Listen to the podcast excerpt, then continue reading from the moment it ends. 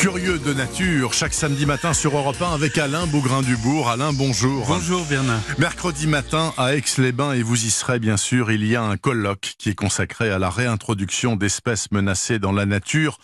On en parle beaucoup, mais selon vous, Alain, est-ce que c'est une bonne solution pour tenter de sauver ce qui reste de, ce qui reste de faune sauvage? Eh bien, en fait, euh, oui et non, parce que tout dépend des espèces et des situations. On se souvient par exemple de lion, né à Touari, et relâché dans un parc national du Sénégal. Quelques semaines plus tard, on les retrouvait dans la banlieue de Dakar. Il a fallu tous les abattre. Il y a aussi la triste expérience de lynx élevé en parc zoologique et relâché aussi dans les Vosges. Cette fois, il a fallu tous les recapturer parce qu'on a constaté qu'ils n'étaient pas assez adaptés à la vie sauvage. Et donc, quelles sont euh, les conditions pour espérer une réussite de réintroduction? Alors, le Conservatoire des espaces naturels de Savoie et l'Association française euh, des parcs zoologiques qui organise ce colloque estiment qu'il y en a au moins trois. D'abord, évidemment, euh, disposer de suffisamment d'animaux non imprégnés, c'est-à-dire non dépendants des humains. Ensuite, avoir un lieu d'accueil favorable. Euh, réintroduire des petits singes tamarins lions dans une forêt en passe d'être déboisée en Amérique du Sud, par exemple, n'a aucun sens.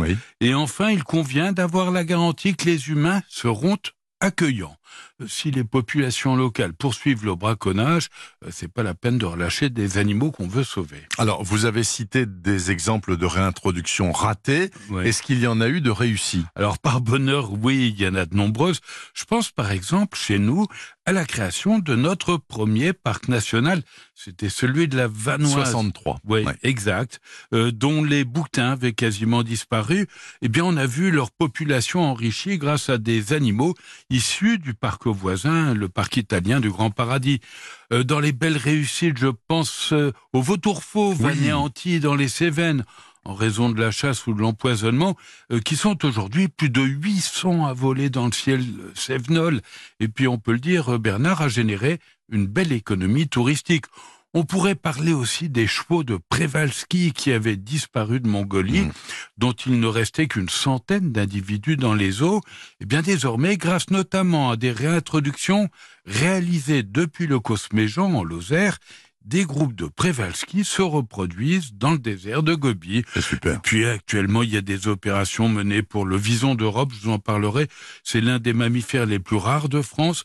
L'outarde canepetière, le gros hamster d'Alsace. Il y a eu aussi le condor des Andes, la loutre géante et bien d'autres. Mais voyez-vous, Bernard, en résumé, réintroduire, c'est bien, mais protéger in situ, c'est-à-dire sur place, c'est quand même beaucoup mieux. À part ce colloque d'Aix-les-Bains, est-ce que vous avez un autre événement à nous recommander? Ah oui, à partir de jeudi prochain, le 23e Festival international de la photo animalière et de nature à Montier-en-Der, en Haute-Marne. Le thème de cette année, les forêts du monde, des photos à couper le souffle, des conférences à réveiller les consciences et des rencontres à générer la convivialité.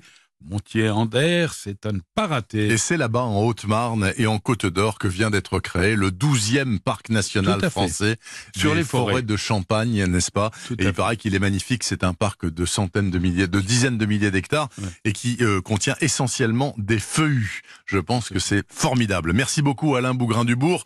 Chaque samedi matin sur Europe 1. Bon week-end, Alain. Merci d'avoir choisi Europe 1. Il est 6h52.